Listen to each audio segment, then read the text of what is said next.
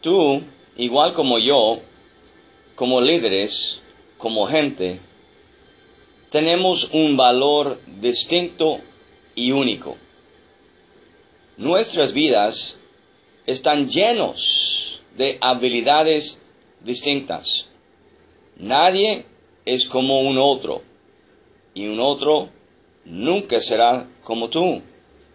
Tú y yo somos hechuras distintas, con un propósito y un destino completamente marcado a un ritmo distinto.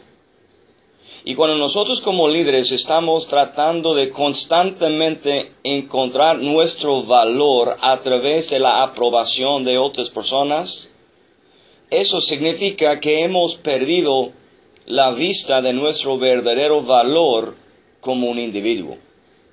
La pregunta de hoy como líder es, ¿qué clase de valor veo en mí mismo?